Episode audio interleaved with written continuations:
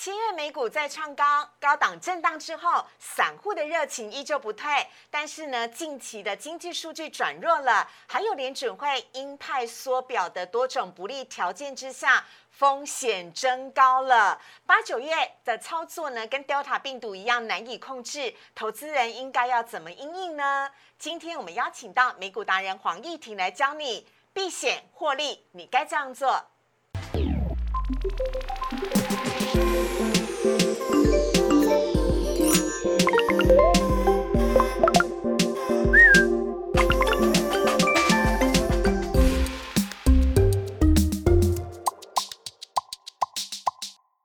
股市热炒店标股在里面。大家好，我是主持人施伟。我们在今天节目当中呢，邀请到的是最近刚打疫苗的美股达人黄义婷，Berry 哥你好。大家好。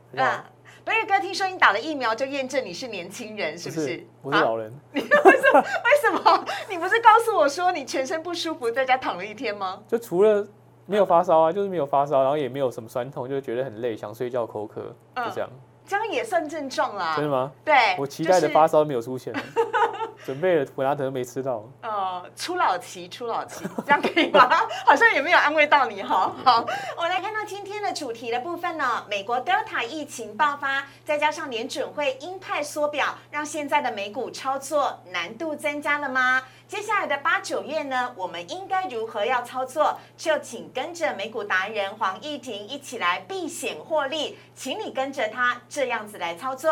好，我们来看到呢，今天台股的部分呢，今天呢台股呢在开高之后呢，在呃高档震荡。来看到今天的台股有三大重点，第一大重点呢，今天台股上涨呢，很重要的是依赖到的是全指股的部分，包含了台积电、联发科、红海以及联电呢，全部都是。上涨的另外一个部分呢，我们要来还非常恭喜的是有关于面板股啊，沉寂了很久的面板股，今天呢终于通通都上涨了，包含彩金，还有包含群创。全部都是涨停板的，友达也曾经是一度涨停哦。另外，大家很关心的货柜三雄，今天呢，航运股的成交量呢萎缩到了百分之十八左右而已。但是，包含了阳明、长荣、万海，全部都是小涨收红的。今天呢，最终台股是上涨了七十点，涨幅是百分之零点四，成交量呢则是稍微缩小，来到了三千七百四十亿。可以看得到图表上面呢，今天已经是第三天的。呃，价涨量缩了，但是很开心，值得恭喜的是，我们收复了月线了。好，来看到呢，下面一张是贵买指数的部分，贵买指数呢今天表现的比大盘还要优秀，涨幅呢是百分之零点五五，依旧是在所有的均线之上，成交量则是增加到了九百二十七亿。接下来看到三大法人的买卖超，今天呢三大法人是连续。第三天的买超了，买超金额是九十六亿，外资买超的力度也加大喽，买超了一百零六亿，但投信没有。投信是连续第四天的卖超了。好，来看一下呢，他们买卖些什么？首先是外资，外资呢今天呢买超的部分都是在盘面上面表现的非常好的，包含我刚刚说的群创、友达面板股，以及华邦电，还有彩金跟联电呢，都是上涨的。还有没有在排行榜当中的呢？写到的红海以及台积电，都是外资今天买超的标的。另外看到投信的买卖超部分，投信跟外资今天。同步都看好的是谁？就是群创了，全部都是买超的。还有华兴、星光金、易光以及大连大都是投信买超的标的。好，这边要来请教一下我的美股达人黄玉婷了，Berry 哥。哎，Berry 哥，最近台股啊，它呢是属于价涨量缩，已经第三天了，您怎么看这这个现象呢？基本上这样的状态，就现况来说的话，还算是呃相对起来是健康的，因为整个大盘的重心回到了呃比较偏向法人的一个操作来来呃左右大盘，那特别是外资部分，连续呃几个交易日都是呈现买超部分，今天的买超量有加大，那在集中在呃所谓的全资股之上，那特别在电子全值电子的整个交易的比重也上升到呃六成以上，那这对于呃，因为电子全值啊还是比较重啊，所以这种涨法的话，其实对于整个大盘的结构来说的话，算是算是比较稳健啊。其实呃，目前看起来的量数并不是坏事，因为毕竟还是有三千多亿的量，对，所以整个量能哦重新回到呃电子股的部分的话，其实对大盘来说相对是健康。好，那另外呢也要来请教一下 Berry 哥哦，因为呢我们昨天有在节目当中提醒了，八月二十七号证交所呢就要颁布所谓的禁冲令了，也就是对于当冲量特别大的个股呢，如果到时候到达一定的条件的话，会提出注意的警示哦。那连续注意三天或者是五天的话，那就会被列为处置股了。Berry 哥怎么看待这个当冲的部分？有没有一些要特别提醒一下呃我们的投资朋友的？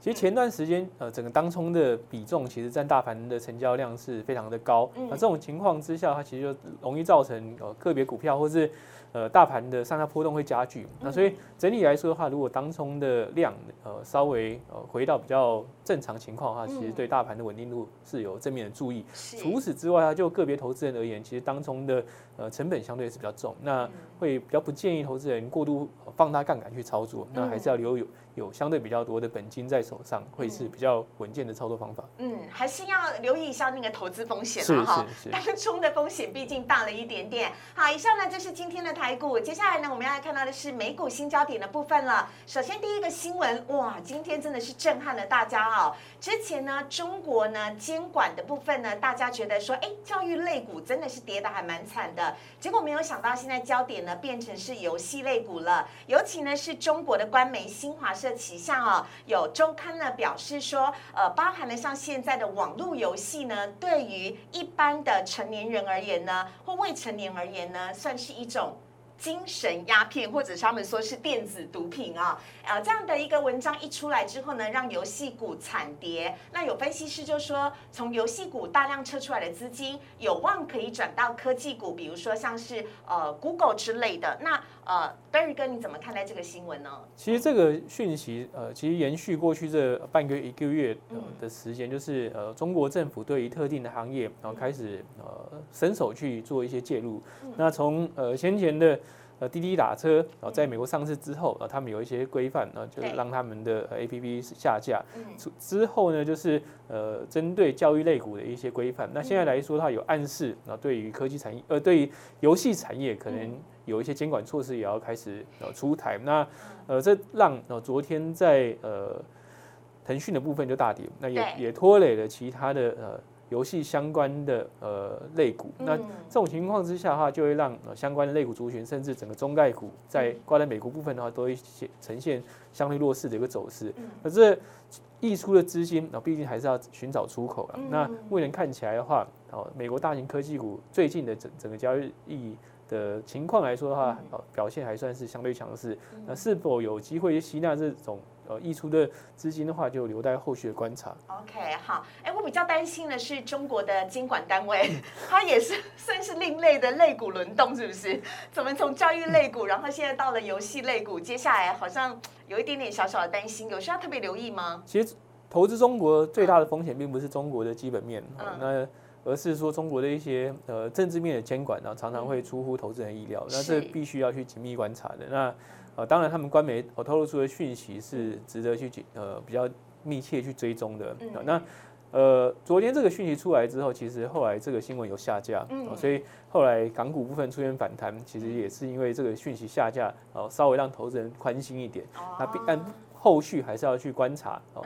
中国中南海对于相关产业的一些呃管制措施，啊是是不是有收紧的一个趋势？OK，好，下一个的新闻呢，我们要来看到的是，哇，这个我们有说到了，上呃最近呢都是美国的超级财报周，那其实呢目前为止已经公布了将近九成左右了，我们要请 Berry 哥来告诉我们目前公布出来的结果如何？那公布到目前为止，其实第二季的财报是相当相当亮眼的，整整体 S M P 五百较去年同期大概是。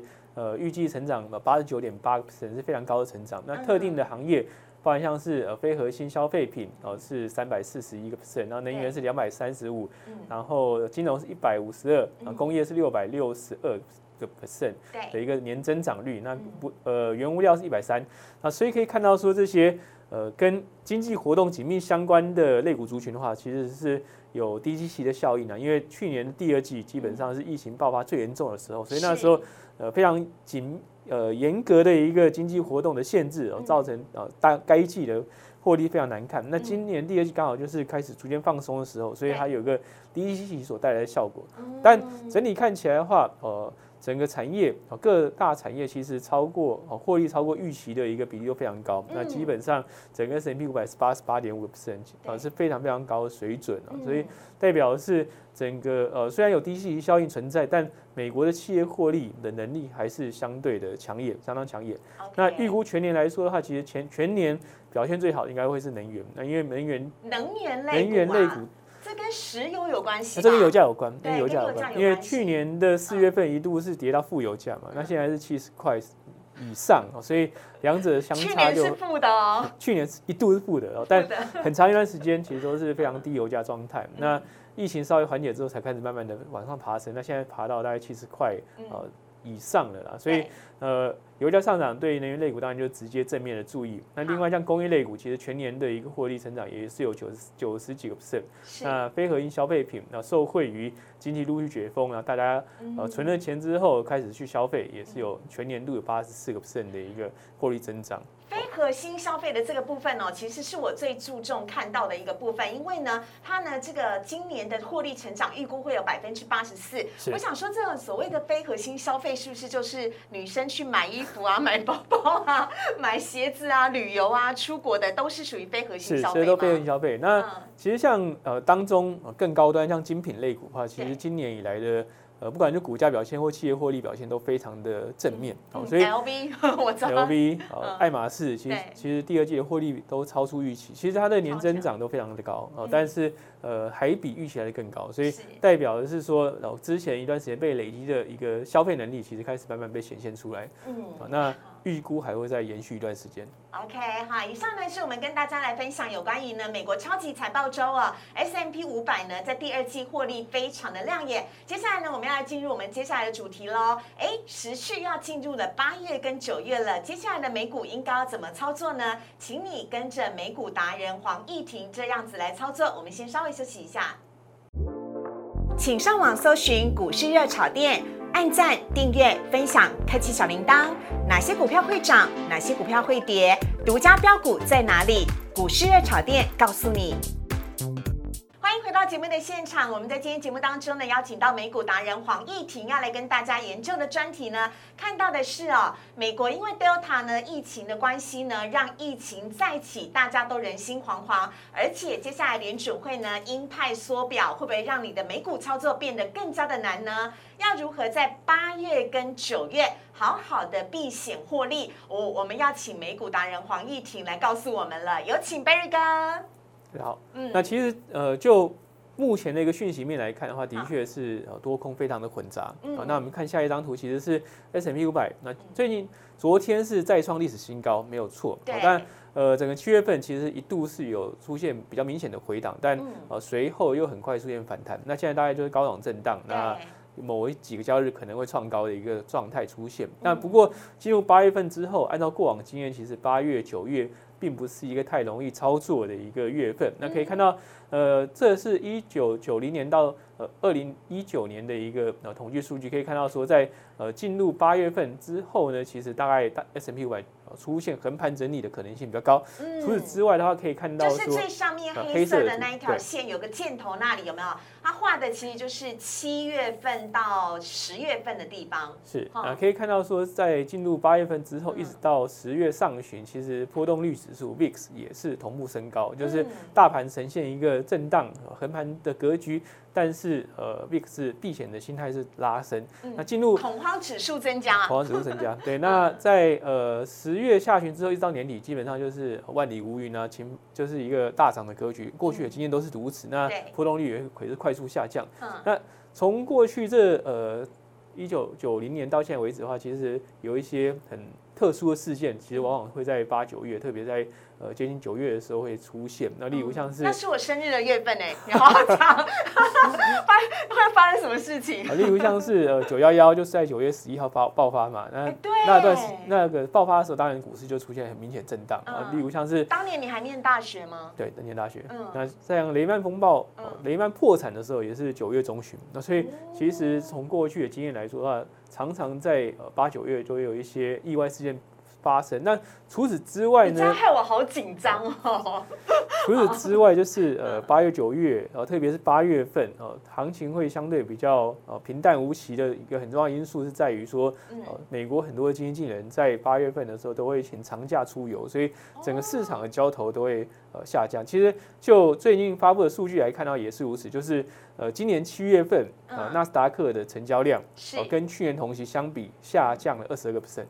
所以可以看到，说这种暑假效应已经开始出现了，也就是散户都出去玩了啦，然后投资的热情也稍微有点下降。其实不只是散户，其实经纪人就法人也出去玩，所以整个成交量都萎缩的会比较明显。所以一旦有一些特殊事件发生的时候，整个市场的波动就会相对加大。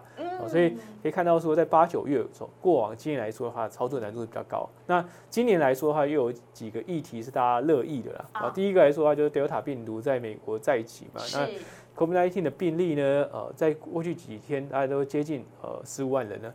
一天哦，一天十五万人，非常多。那今年的呃六月初的时候，其实那个时候大概一天只有一万多人，所以其实看得出来，在过去这段时间，它向上攀升的速度非常快。当然，呃，美国目前并没有打算再度的去做全面性的经济封锁，但是已经有提醒呃民众要戴口罩上街了。好，所以说。呃，这会不会呃阻碍经济的复苏，或是影响投资人信心，就要去观察。第二个来说的话，就是上周联人会有超大利率决的会议，那当然还是维持目前的一个呃宽松货币政策不变啊。但是在但他有派人出来说话耶。那过去几天呢，其实都有联合官员啊出来明示或暗示啊，未来两个月啊会是很关键的。那最快有可能会在九月份啊推出。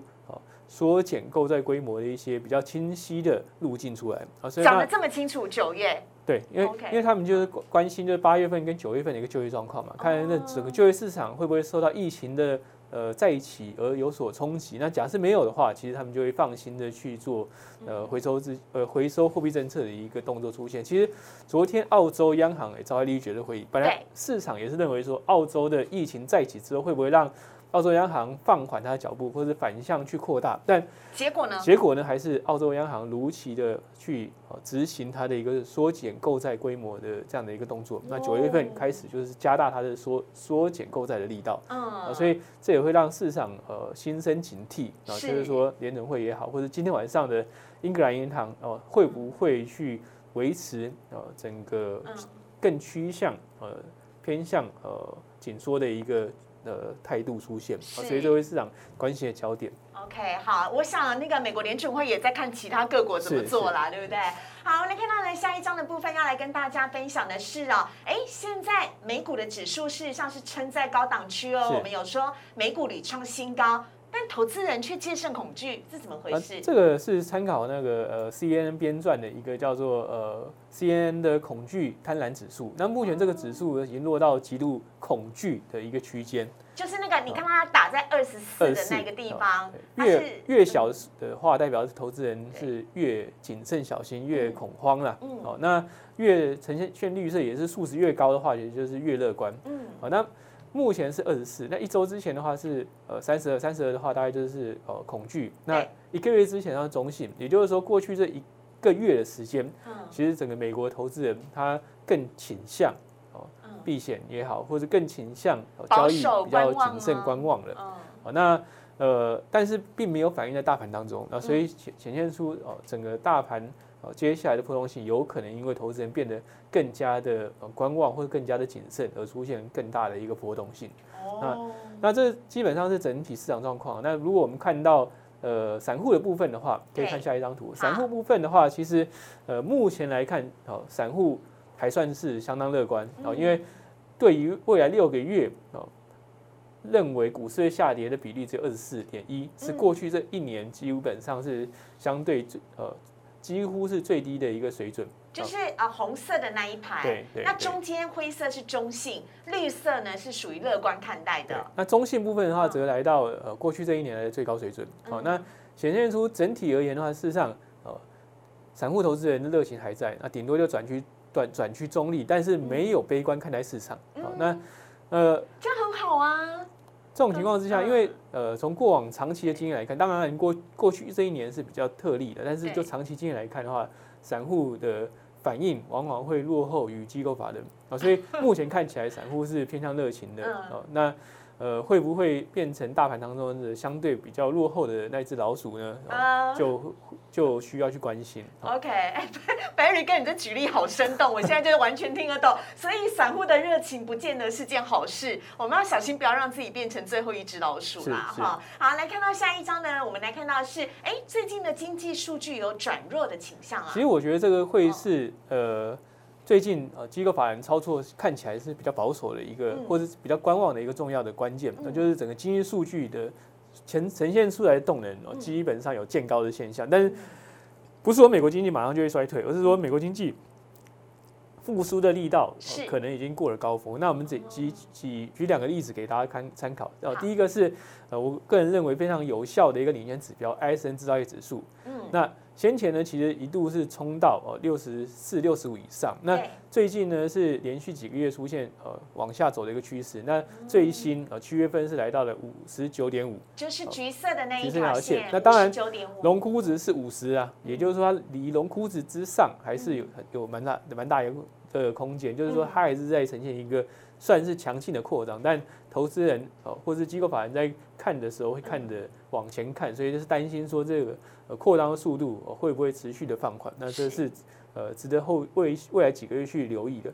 第二个来说的话，如果看是呃花旗经济经济指标，那我不知道这是什么指数。这个指数呢，其实就是说呃公布出来的经济数据的结果跟原先市场的预期的落差，那正数的越来越大的话，代表的是它哦普遍性的是优于市场预期。那零以下的话，其实就是普遍性的不如预期。那最就过去这半个月的趋势来看的话，其实是呃持续在零轴以下。其实代表是意思就是说，这些数字对市场而言不如我们的预期。对，公布出来经济数据普遍而言是不如市场预期。哦，当然这跟去年呃，因为是负十五点四啊，第一季这种经济很糟的状况之下，相比的话是呃还有很大的距离。但是从过去这。呃，快速上弹之后，其实现在落到零轴之下，其实已经开始代表的是公布出来的经济数据，普遍而言是不如市场预期的，所以必须要去关心说，美国经济的扩张是不是真的高峰已过？那如果高峰已过的话，整个投资的策略就必须要做呃比较大的一个修正或者是转变。OK 好，以上呢综合了所有的因素之后呢，呃，黄义婷 Barry 哥呢帮大家呢会诊出来了八月份美股行情哦的一些操作建议，来请大呃请 Barry 哥来帮我们做一个呃会诊。那第一个来说啊就是啊，那还是要强调美国多头并没有结束，哦，就是整企业获利还是非常理想，因为一直在创高啊，创高。那经济的部分的话呢，哦，虽然可能呃扩张速度会放缓，但是。还是在扩张的阶段，所以没有必要去做一个全面性的出脱股票。是。那但呃高档震荡应该是可以被预期的，因为几个部分，第一个是 Delta 病毒在一起可能会冲击呃民众的信心，第二个来说的话就是经济数据哦可能出现放缓的状况，同时呢联总会。可能趋向啊稍微变得比较鹰派，那这会影响呃整个市场的流动性。嗯，那财报虽然不错，但财报的高峰已经开始慢慢公布，公布完了，也就是接下来基地因子会下降，所以高档震荡可能性会增加。那这种情况之下，会建议投资人哦增加你的呃现金水位，也就是降低你的持股水位。那我们会建议稍微。拉几层比较好？拉高现金到四成到五成，也就是说持股的水位的话，会建议降降到六成到五成这段时间，就保留比较多的现金。对，就是假设市场出现比较大震荡，那你还有资金可以去做一个反向的布局。那毕竟我们是不看坏哦中长中长线的一个美股表现嘛。那如果比较深的一个回档的话，其实反而是重新去建构部位，或者是做一个呃资金重新配置的一个时机点。嗯，那。呃，就类股来看的话呢，通常在这种经济前景相对比较混沌不明的时候呢，是呃，投资人反而会去追逐长期有成长题材的，那也就是科技股。第二个来说的话，可能短线的波动难免，但是整个大盘还是有创新高的一个可能性的话，啊，采取一些防御型的策略，可能是不错的一个选择。所以科技股算是有防御型的策略。呃，其实科技股不算是防御型，而是说当投资人对于未来的呃。经济前景哦，保持比较观望的时候，其实会回到呃个别产业的一个基本面。那科技股长期的一个呃成长动能还是很强劲。那其实从第二季的财报就可以看到出端倪。所以这种情况之下，大家会去追逐或是去偏好有比较明确的成长题材的科技类股。OK，好，那接下来来看到这一张呢，是企业现金多，银行要买库藏股解禁啊。啊，其实这个是呃一个库藏股的 ETF，就是说呃。我们现会现现在会呃建议投资人可以去留意一些具备库藏股执行题材的，就是说相对在市场震荡的时候，有库藏执行库藏股的公司通常会相对有增哦。除此之外的话，库藏股也会激励哦大盘走高。所以接下来呢，要来看到的是 Berry 哥今天跟大家推荐的两档 ETF，可以给你做参考。在八月的时候呢，这样子操作股票的呢，可能会更加的保险哦。我们有请 Berry 哥来帮大家做介绍。第一个呢是呃库藏股 ETF，那基本上来说的话，其实呃目前来看的话，其实呃随着整个企业获利的逐渐改善、快速改善之后呢，其实累积的现金很多。除此之外的话呢，原先呃不管是美国或是欧洲都有限制银行业去执行库藏股买回的一个呃限制令。那么目前这个限制令呢，美国联储会已经放松了，所以呃银行可以重新的去执行库藏股。那那企业部分呢，则是因为呃现金真的是非常充沛了，所以也有能力去执行库藏股。在这种情况之下呢，如果一旦宣布执行库藏股，通常个别股票的表现都会相对强势。是，而且这样的一个库藏股题材，其实也是相对呃比较稳健保守的操作方法啦。那所以会建议呃投资人在这个时间点可以选择这种相对起来呃比较看得到的收益来源去做投资布局。OK，好，所以这样子的一个库藏股的 ETF，它是会不止去收集银行类别的金融股，它还有其他跨产业，它是跨产业，就是跨说产业的。呃，这个别产业当中，其实都会有一些龙头公司呃会宣布去执行库藏股，嗯呃那这就会在这个呃指数当中，那 ETF 是追踪这个指数嘛，所以嗯基本上它可以达到呃相对的分散投资的一个呃一个分散性啊。除此之外，它又有一个题呃相当明确的题材性，这个题材性就是呃库藏股的买回。好啊，下一档呢是我们最后来推荐的 ETF，这档的是呃核心消费股。核心消费股不就是我们无论如何用到，对对对。疫情就算发生了，你还是要吃喝拉撒睡，那些无论如何你绝对一定要花钱去买的，就叫核心消费股，是是吗？是？嗯那好。这种呃类股呢，其这个标的其实就是预防说呃整个经济呃受到疫情再起之后，又会呃相对去限制经济活动。那如果相对限制经济活动的话，循环性类股通常都会受到重挫。那投资人就会寻找哦这种呃每天都必须要去消耗的，每天都要必须要有的一些呃消耗消费品。嗯啊，这种核心消费品呢，呃第一个呃第二季财报其实也是非常亮眼。对啊，除此之外的话呢，呃，几个龙头公司，包含像保险，包含像沃尔玛或是 Costco，呃，哦今年以来的呃股价表现都相当理想，是所以说呃它的财报非常好之外呢，也有呃抗景气循环或者抗哦市场波动的一个防御性存在，那抗 Delta 病毒的防御性存在它。不会抗抗病毒啦，但是就是 我的意呃。思是说，即一旦使疫情病毒去生冲嗯击经济活动的话，其实它相对起来，它的基本面哦，这种公司这种类型的公司还是相对有成哦，所以呃，相当呃，相对起来是一个相对安全保守的一个投资标的。哦 OK，好，以上呢是我们分享给大家啊两档呢，今天呢美股达人黄义婷所推荐给大家的 ETF。最近呢美股屡创新高，但是呢记得哦，在八九月的时候呢，操作要请你特别的留意，不管是联准会的动向，或者是 Delta 病毒疫情的扩散呢，都要请大家密切的留意，因为可能会跟美股有一些的联动性关系啊、那最后这两档 ETF 也推荐给大家。我们在今天节目当中呢，也非常谢谢美股达人黄义婷啊，你没有出老啦，你都笑了呢，很年轻啊。那如果你喜欢股市的炒店的话呢，请大家帮我们订阅、按赞，然后分享以及开启小铃铛啊。任何的问题都非常欢迎在下面留言，或者是送给我们一颗小爱心加一，也都是 OK 的喽。我们谢谢 Berry 哥，谢谢，谢谢拜拜谢谢拜拜